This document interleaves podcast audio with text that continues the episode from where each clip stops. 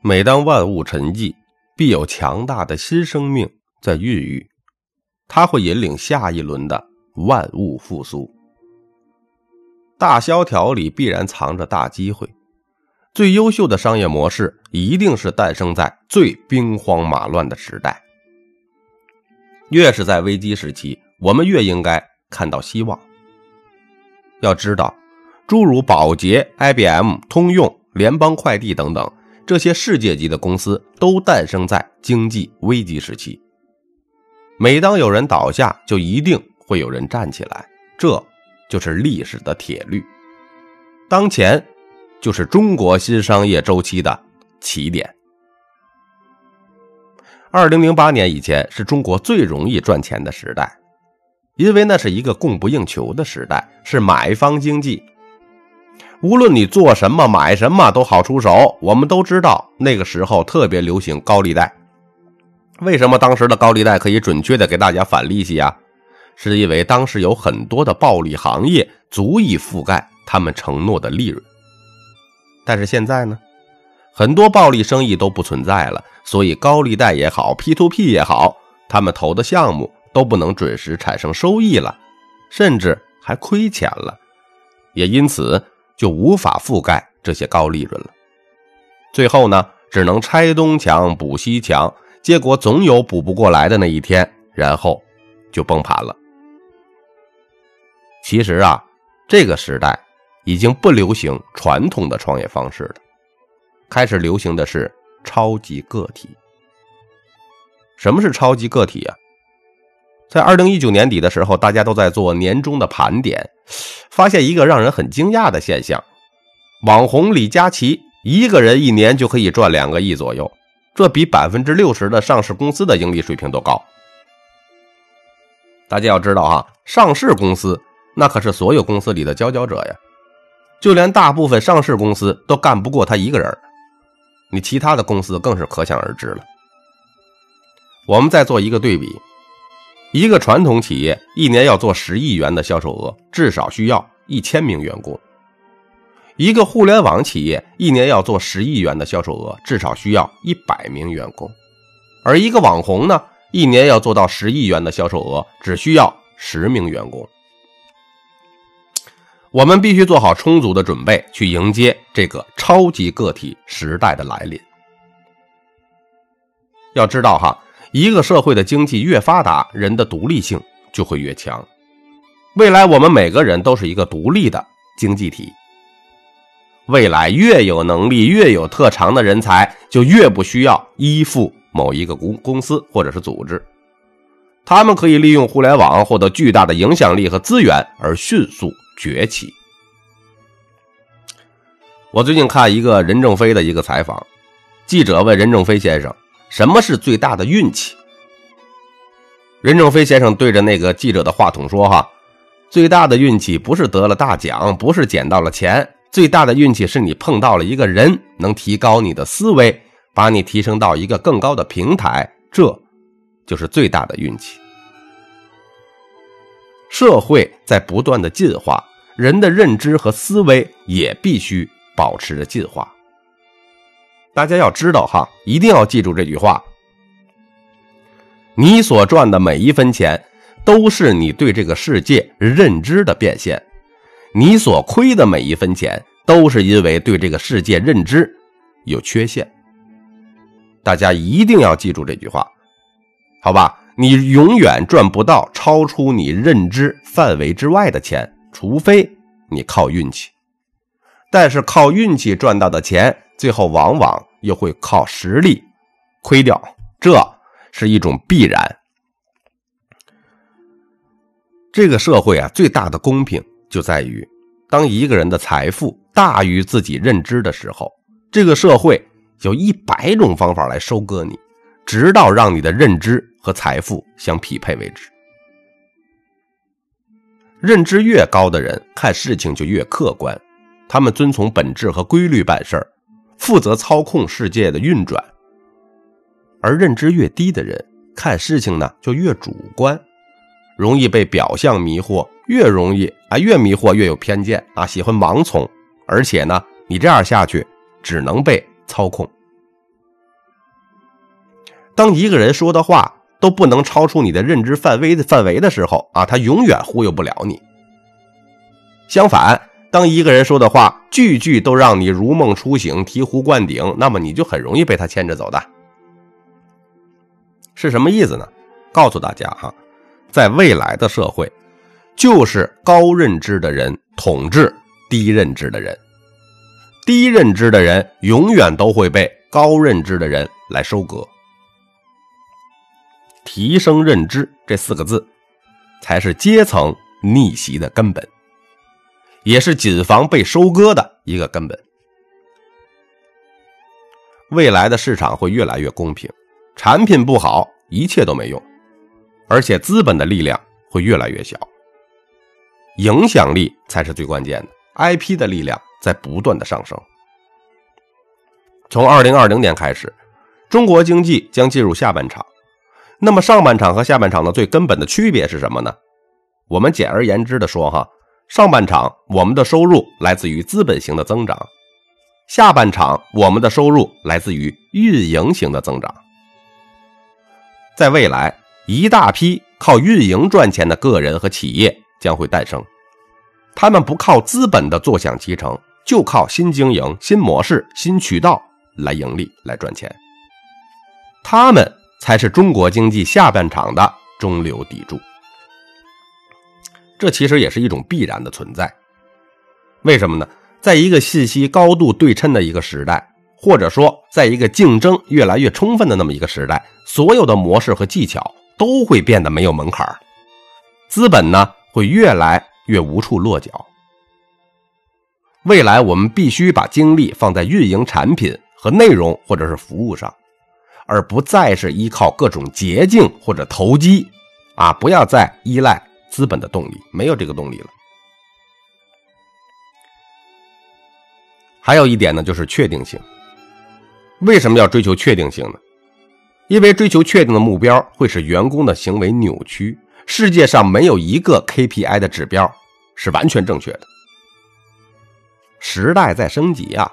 你人的思维方式也必须升级啊，否则一定会被淘汰。过去一些年，传统的年代，人们习惯以一种线性思维的方式，而如今这个时代呢，我们必须学会断点思维，这才是最佳与时俱进的一种方式。在过去哈，我们都是在用线性思维来思考问题，比如哈事物。总是沿着某一个线性逻辑展开的，是可以预测到的，所以我们可以做各种充分的准备，从而应对可预料的结果。但是未来呢，所有的东西可能都会处于失控的一种状态，包括各种平台啊、各种产品、各种服务、硬件啊、软件啊，有形的、无形的，都在从固定不变的变成了不断迭代和更新的，它充满了各种的不确定。之前我们看到的是结果，未来我们只能看到过程。什么意思？也就是说，我们再也无法预料我们最后实现的是什么样的东西了。我们只能不断的配合它的变化，一起迎合时代的变化。那么，计划和结果将会越来越模糊，你这个过程反而更加重要了。我们要的就是那个不断进化的过程。所以啊，很多企业总是习惯于做各种的规划和计划，以及各种的预算等等。而现在呢，我们越来越明显的感受到一点，就是事物的发展它不再呈现线性的特征，而是呈现出断点的特征。也就是说，突发性和不可预测性变成了常态了。所以说我建议从现在开始哈，我们每个人必须学会断点思维啊，开始拥抱不确定性。断点思维呢，一定要牢牢的坚守一个点。这个点呢，可以是核心竞争力、核心价值等等。总之呢，是一种价值的聚焦。然后呢，聚焦之后以不变应万变。大家记住，有时候最好的准备就是没有准备，最好的计划就是没有计划。为什么？因为你准备的成本太高了，而且大部分的时候都是没用的。计划赶不上变化，变化不如进化。在这种情况下呢，未来我们唯一能做的就是做好时刻做好啊，迎接各种突变的准备，时刻准备着接纳各种变化。不断的刷新迭代自己的认知和状态。当你保持这种状态的时候，你就变成了一个流动的人，永远保持着饥渴和虚无的状态，你就能和世界融为一体了。你和世界一起进化，才是一个人立于不败之地的根本。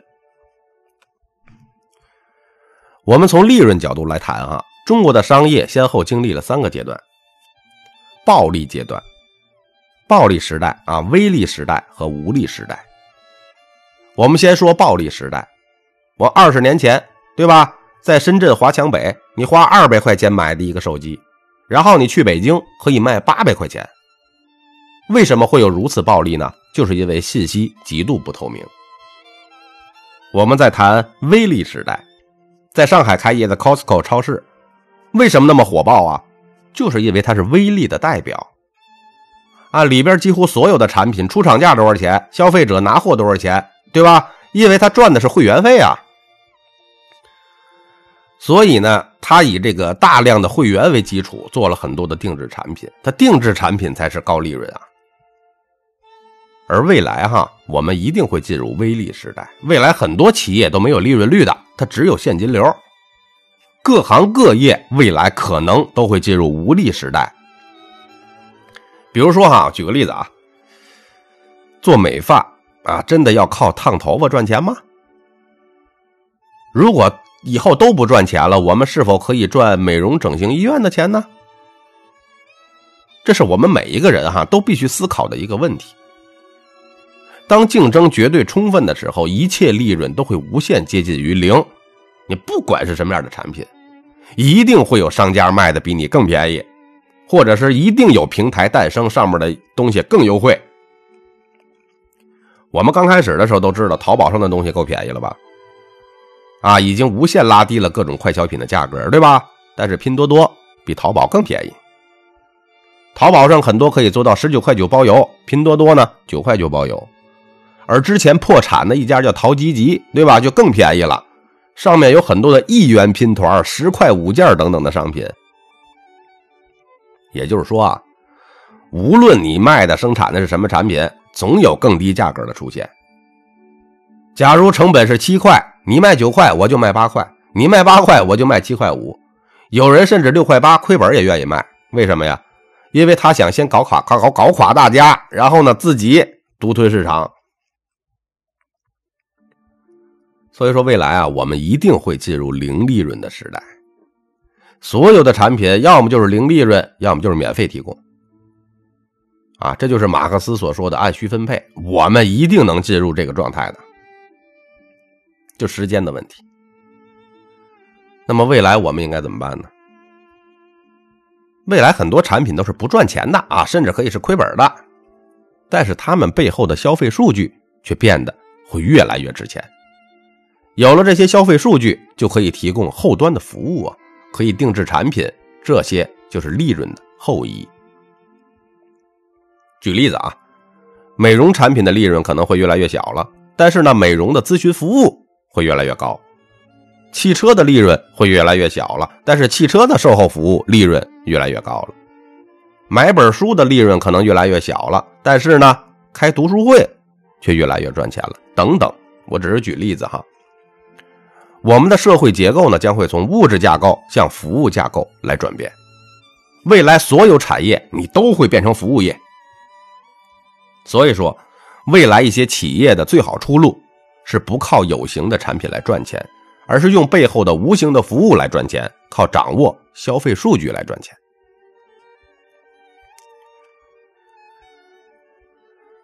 自从人类产生以来啊，甚至自宇宙产生以来，其实呢一直就在进行着一项运动，这项运动就叫做进化。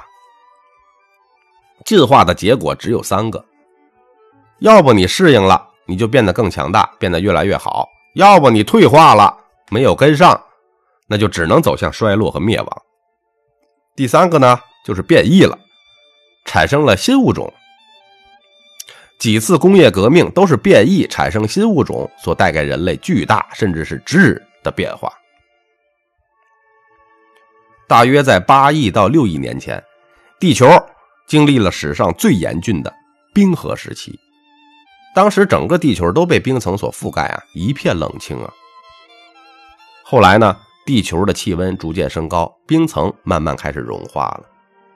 那大约又在五点三亿年前呢，地球忽然迎来了寒武纪生命大爆发的时间，这是地球最神圣的那一刻了啊！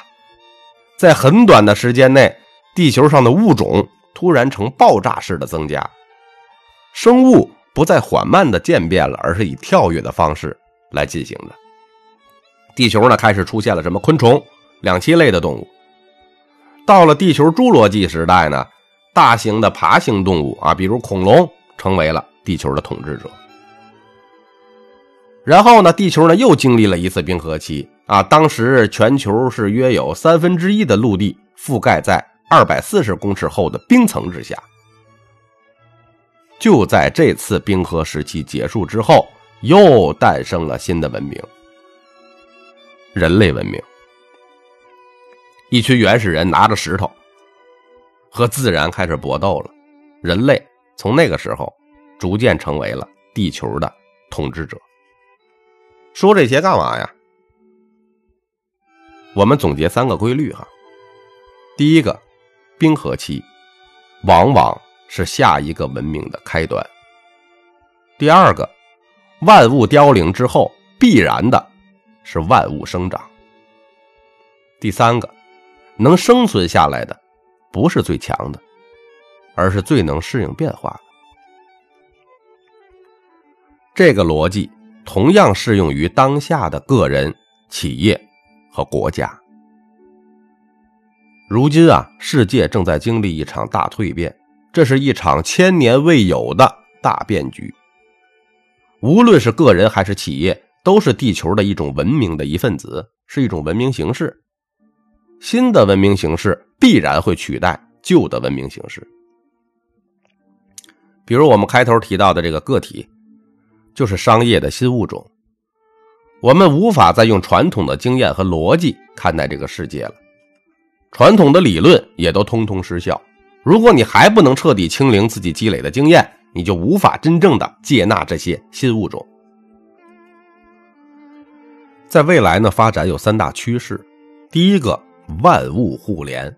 什么叫万物互联？就是打破空间的局限。第二个，虚实合一，打破传统感知的界限。第三个，跨界融合，打破行业的界限。传统的商业物种，哈，往往需要给自己设置一个边界。比如企业需要有精准的定位，明星也往往有固定的戏路，大家呢井水不犯河水。而现在发生了一个重大的变化，企业与企业之间的边界被彻底打开了，企业不再是封闭的组织了，而是成为包容性和扩展性很强的平台，开始互相的越界和穿插。个人与个人之间的限制也被彻底打开了，人呢不再被限制到某种的特定位置，开始互相的越位和柔和。于是，如今那些很厉害的企业，往往也是一个无边界的企业，手里掌握着用户和数据资源，击穿了不同领域之间的篱笆，建立了融会贯通的创新型的组织。而那些厉害的个人呢？往往是一个跨界的人，能够在不同思维路径上找到交汇点，并且建立全新的认知坐标，成为一个游离于各种状态之上的人。无论是企业还是个人，在价值主张不变的前提下，可以横向跨界，纵向联合，随时的渗透和融合。所谓的大象无形，大音希声，说的。就是这个道理，他们游离于传统商业组织之外，却又无时无刻的不在。未来我们的增长要点呢，在于四个方面：第一，从历史观走向未来观；第二，从传统模仿的创新走向颠覆式的创新；第三，从封闭体系走向开放体系；第四，从盈利的模式走向。改变世界的模式。随着中国经济下半场的到来，中国一定可以产生影响世界的大企业。所谓影响世界的大企业，给世界的贡献不仅是产品，还应该是文化和精神。我们都知道华为和阿里巴巴很很厉害，是吧？那这两个企业究竟厉害在哪儿呢？华为是科技企业，阿里巴巴呢属于平台企业。他们经营的模式虽然不一样，但是他们有一个共同特点，什么？开始输出自己的文化模式了。比如啊，很多华为的高管开始出来上课了，啊，讲这个华为的管理模式、狼性文化等等。阿里巴巴那些个早期的创始人呢，也开始出来上课了，讲一些阿里巴巴的文化和经营理念。现在市面上最受欢迎的一些个企业管理课程，哈，基本上都是围绕着华为和阿里巴巴这两大企业管理模式为中心的。说明呢，这两大企业已经开始输出自己的文化模式了，这个就叫文化输出。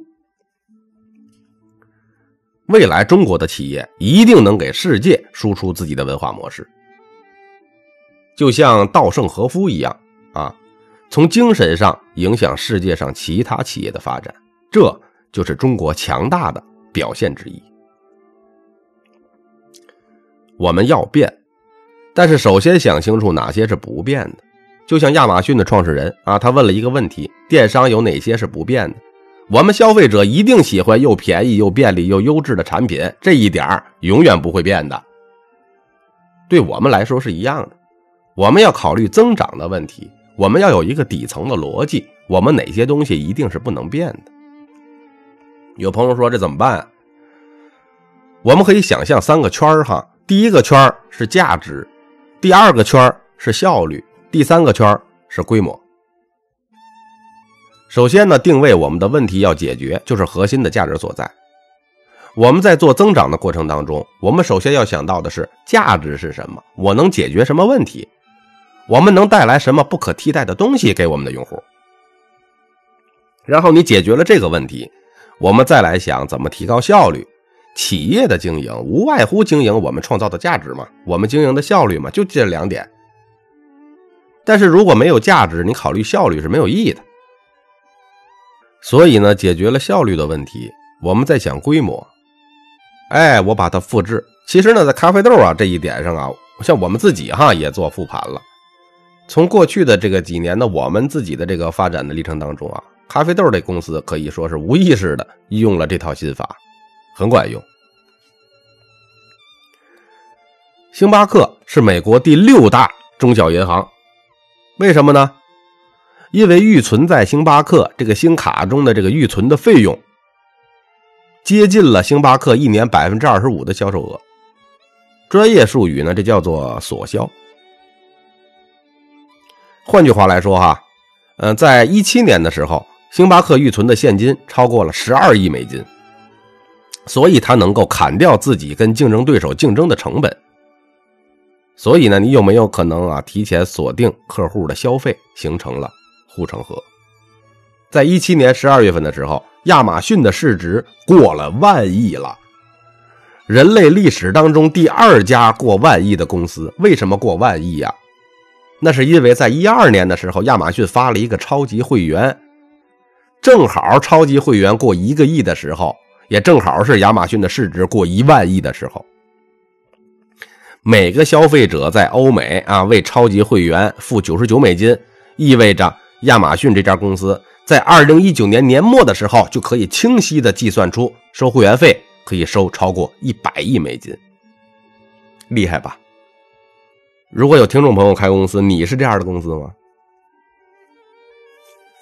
但是亚马逊却退出了中国，为什么这样一个在美国帮助亚马逊成为万亿市值的这样一个制度性的设计，在中国失败了呢？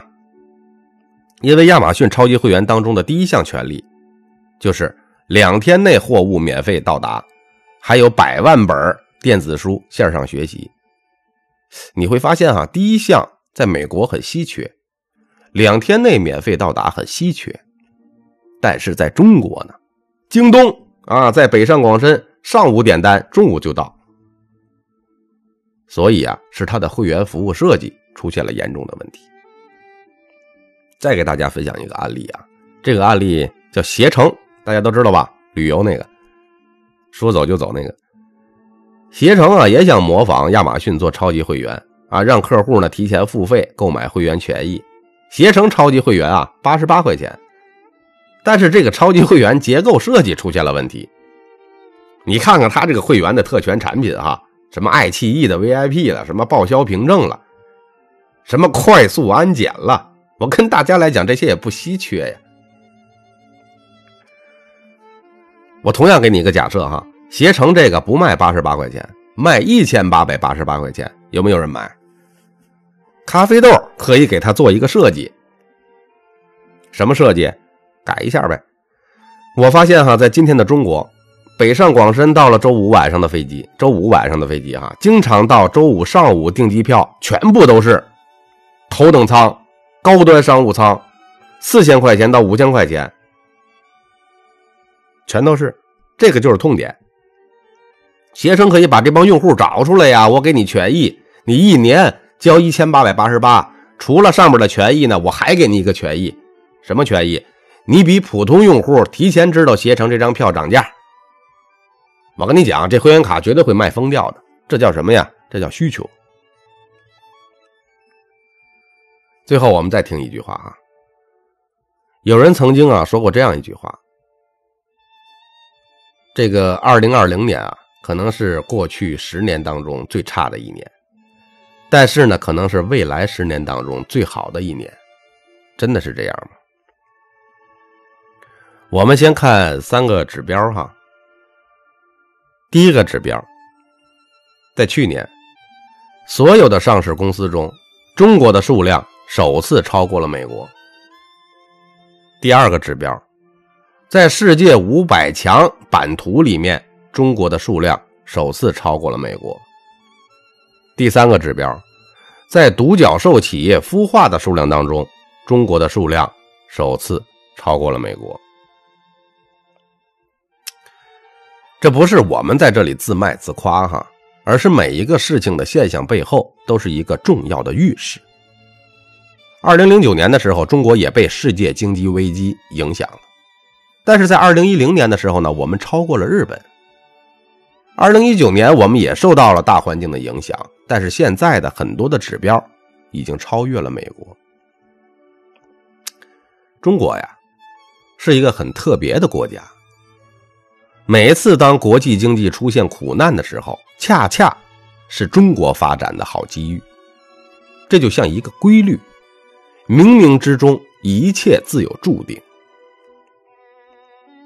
二零二零年到二零二一年，可以用四个字预判，叫“冬去春来”。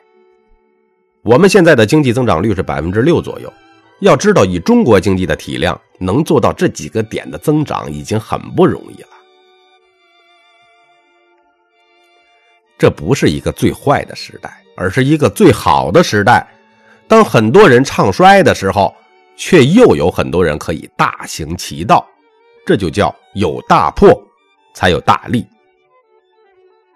紧握旧地图，发现不了新世界；固守旧思维，看不到明天的太阳。如今啊，尘归尘，土归土，泡沫终归是泡沫，但是价值的作用却更加凸显。世间万物一定会朝着价值最优的序列去排列组合。无论时代怎么变化，谁能代表更高阶的文明，谁就能汇聚天下英雄，谁就能汇聚世间的价值。从今年开始，中国将会引领着一个万物增长的全新时代。我是三百六十五天咖啡豆，如有收获，请您订阅。转发专辑，感谢您的收听。